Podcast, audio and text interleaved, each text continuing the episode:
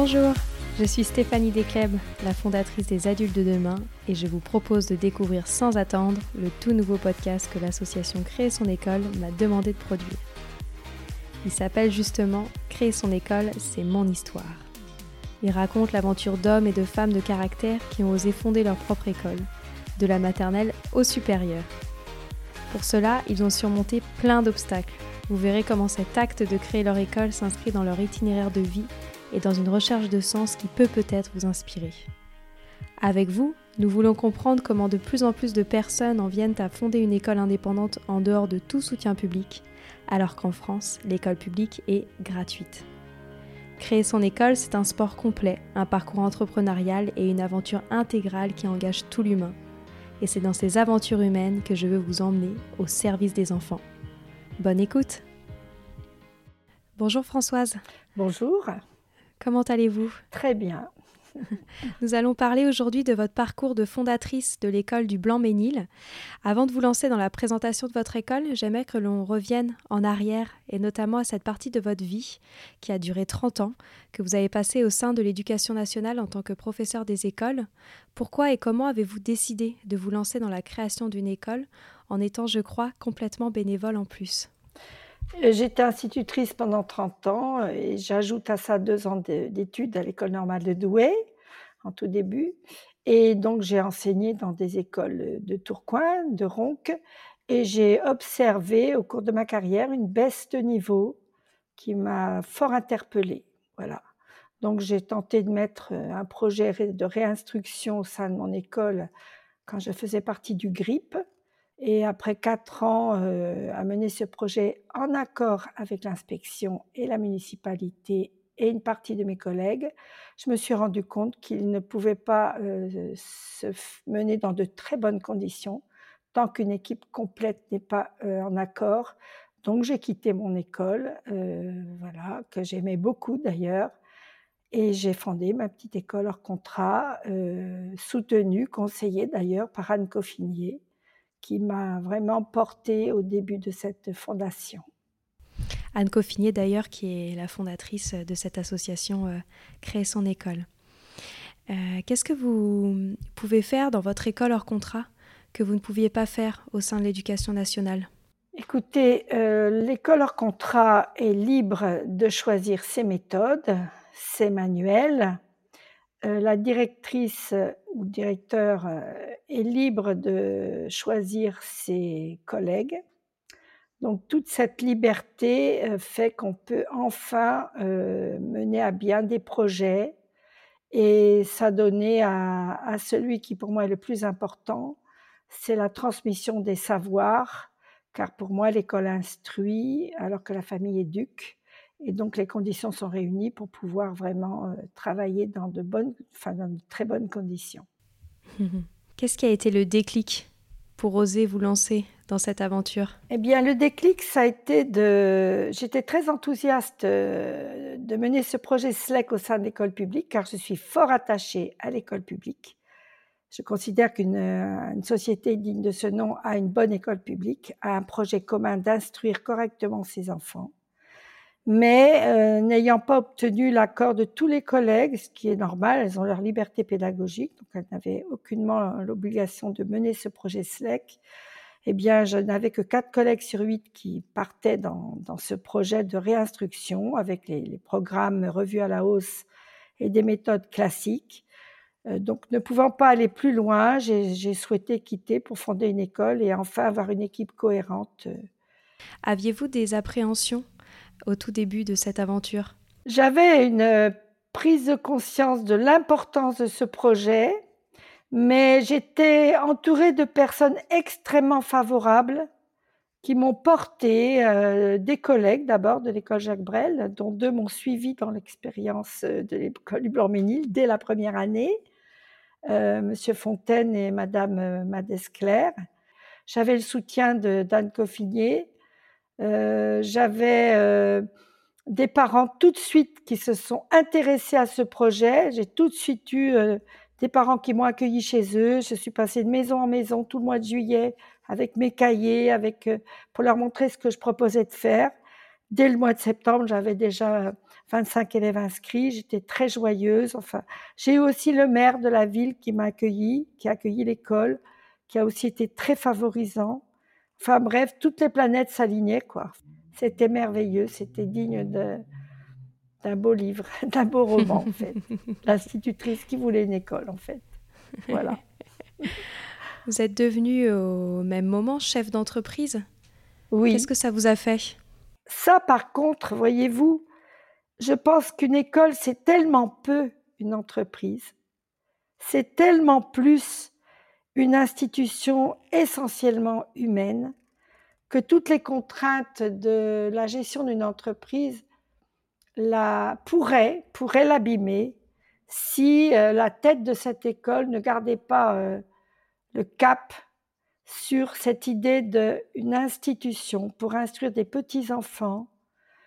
Euh, voilà, donc c'est vrai que le côté chef d'entreprise, ça doit être assumé. J'ai la chance d'avoir maintenant une équipe merveilleuse avec deux collaboratrices extraordinaires, extrêmement douées, une en administration, ce que je ne suis pas du tout d'ailleurs.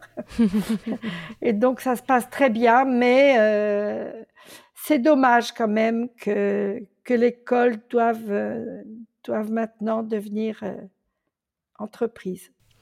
Si on revient maintenant au projet pédagogique de l'école et du collège du Blanc-Ménil, vous insistez sur l'importance de transmettre les bases de notre patrimoine aux jeunes générations, notamment à travers l'apprentissage du latin, du grec ou même de la musique. Pourquoi est-ce important? Ça n'est pas qu'important, c'est carrément fondamental. C'est-à-dire qu'un être humain qui n'a pas, qui n'est pas enraciné dans son passé, eh bien, ne peut pas survivre. Nous formons une chaîne dans l'espace, tous les êtres humains de la Terre, mais nous formons aussi une chaîne dans le temps.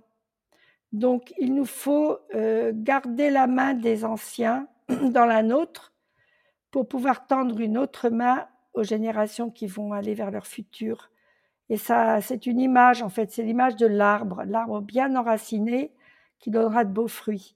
Donc si on n'enseigne pas les humanités aux enfants, premièrement, on met la démocratie en danger.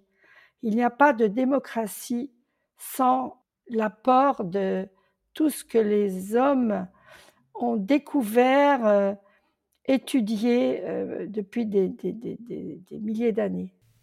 Vous trouvez que c'est quelque chose qui s'est perdu ah, dans notre C'est carrément oublié, madame, c'est carrément oublié. De toute façon, quand on n'apprend plus correctement à lire aux enfants, que voulez-vous, euh, c'est fini, quoi. Il faut d'abord apprendre à bien lire et puis ensuite leur donner ces textes. ça, ils doivent être abreuvés de cette littérature et très tôt, en maternelle, apprendre les fables de La Fontaine. Moi, j'ai des petits élèves de, maternelle petite section qui apprennent les fables de La Fontaine par cœur. Et tout le, tout le primaire, c'est ça. Et arrivé au collège, eh bien, quand ils entrent dans les grands textes du 17e, du 18e, ils ne sont pas pris au dépourvu, puisqu'ils ont déjà été familiarisés avec la belle langue. Hmm. Quelles sont les autres spécificités de votre école? Euh, alors, d'un point de vue donc des contenus, c'est ce que je vous disais, euh, euh, par exemple, on fait du grec dès le CE2, hein, la calligraphie, l'étymologie, les, grands textes, les légendes. On ne donne que à lire que des œuvres qui ont été mises à l'épreuve du temps, parce que c'est le moindre de respect vis à -vis de nos élèves, et pour nous, la preuve de notre humilité, c'est de donner à étudier des œuvres qui ont été mises à l'épreuve du temps. Le temps est celui qui, qui donne la valeur aux choses. Donc voilà. Ensuite, euh, c'est une école euh, où on apprend à chanter. On a une chorale très assidue. Toutes, toutes les classes font de la chorale. On donne des petits concerts régulièrement. Euh, voilà, j'ajoute à ça des cours de, de, dessin académique le mercredi après-midi, du théâtre, pour les volontaires. Euh, et puis aussi une école, sa spécificité, c'est euh, une, très importante fluidité dans la communication. C'est-à-dire je ne supporte pas les barrières administratives, qu'il faille demander un rendez-vous pour rencontrer la direction ou un maître ou un prof trop longtemps à l'avance avec un planning. Je pense que une communication extrêmement fluide et simple favorisante pour l'équilibre des enfants, la réassurance des familles qui sont extrêmement angoissées en ce moment, qui cherchent vraiment à être soulagées. Et si je dis toujours que l'école instruit, que la famille éduque, c'est vrai, mais maintenant l'école a une autre fonction, c'est aussi d'aider la famille dans l'éducation, parce que les familles sont en, stress terrible, sont extrêmement euh, perdues. Beaucoup des familles sont perdues et viennent au Blanc-Ménil euh, en nous demandant de les aider à soutenir leurs petits, à avoir des conseils, enfin des choses comme ça. Et puis bien sûr d'autres aspects, euh, disons, originaux, dans le sens où, par exemple, il n'y a pas de portable du tout. Euh, quelques collégiens en ont un, mais sur mes 100 collégiens, il y a trois collégiens qui ont un portable qu'ils rangent dans une boîte. On a un uniforme aussi, c'est assez courant dans leur contrat.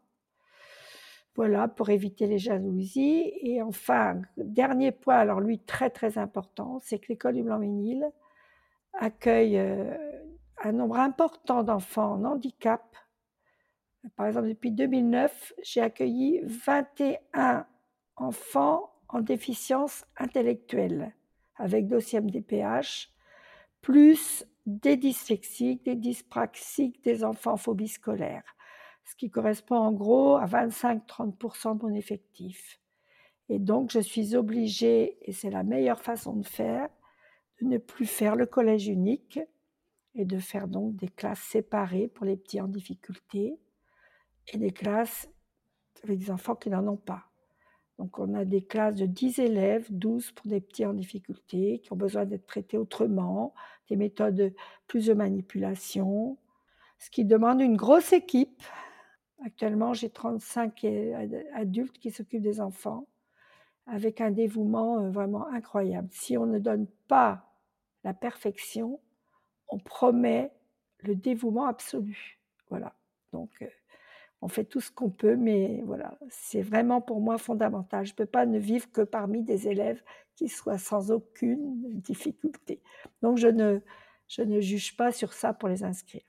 Comment parvenez-vous à accueillir à la fois, comme vous le disiez, des élèves faibles scolairement et des élèves très académiques au niveau élevé? Eh bien, c'est parce que je l'organise de cette manière, c'est-à-dire que, prenons l'exemple du primaire, nous avons des instituteurs en plus qui viennent prendre dans chaque classe du primaire les petits en difficulté pour faire un travail dans des petites salles de l'école, particulier en maths, français, voilà, pour les deux matières les plus importantes.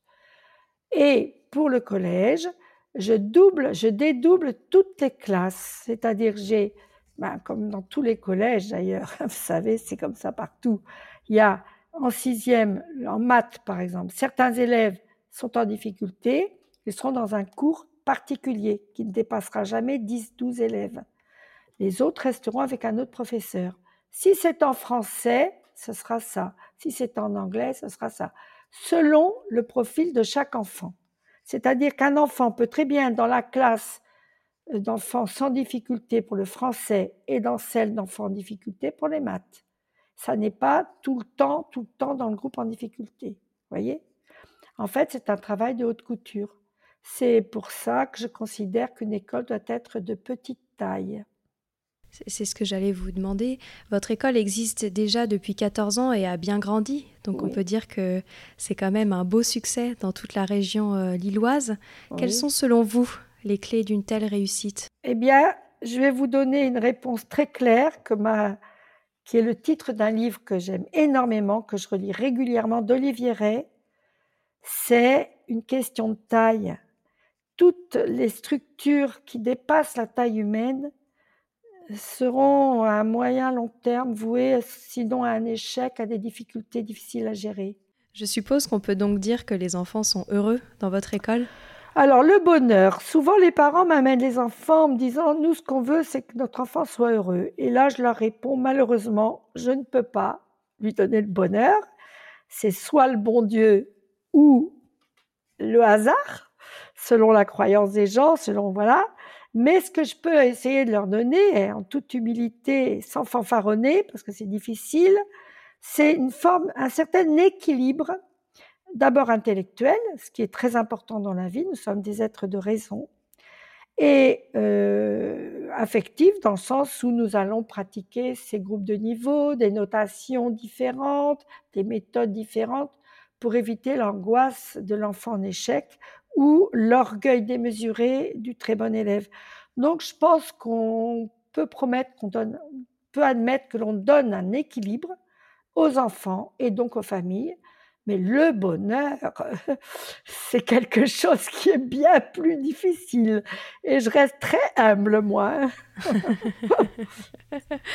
Qu'est-ce qui a été, selon vous, le plus difficile? Dans ce parcours de fondatrice puis de directrice d'école indépendante Alors, le plus difficile, vous savez, la liberté, le corollaire de la liberté, c'est la pauvreté.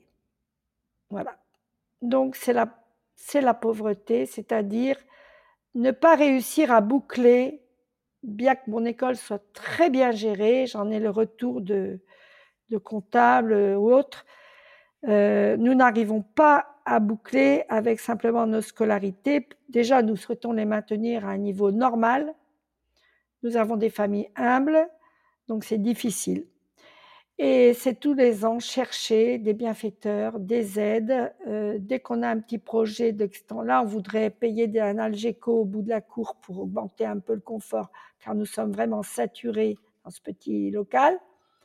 Ben, c'est pareil, il va falloir faire de la recherche de bienfaiteurs.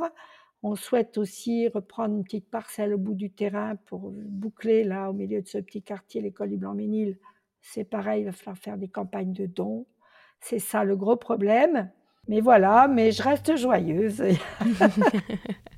Et je voudrais aussi remercier une autre personne. Je l'ai oublié, euh, j'avais dit que je le ferais, donc je vais remercier Laurent Laforgue, un mathématicien, qui depuis le premier jour, même avant le premier jour, a compris ce que je souhaitais faire et m'a soutenu beaucoup, beaucoup. Voilà. Vous avez bien fait. Je ne supporte pas l'ingratitude, et puis bien d'autres personnes aussi. Vous faites bien. On arrive à la toute dernière question, euh, la question rituelle, celle que l'on pose à tous nos fondateurs euh, d'école dans ce podcast. Si vous n'aviez aucune contrainte financière, qu'est-ce que vous mettriez en place dans votre école? J'ajouterais du salaire à mes petits instituts et à mes profs, qui ne sont pas payés correctement par rapport à d'autres enseignants du système scolaire français qui même eux-mêmes ne sont pas correctement payés. Donc vous voyez, c'est pour vous dire que vraiment la première des choses que je ferais, c'est de les augmenter.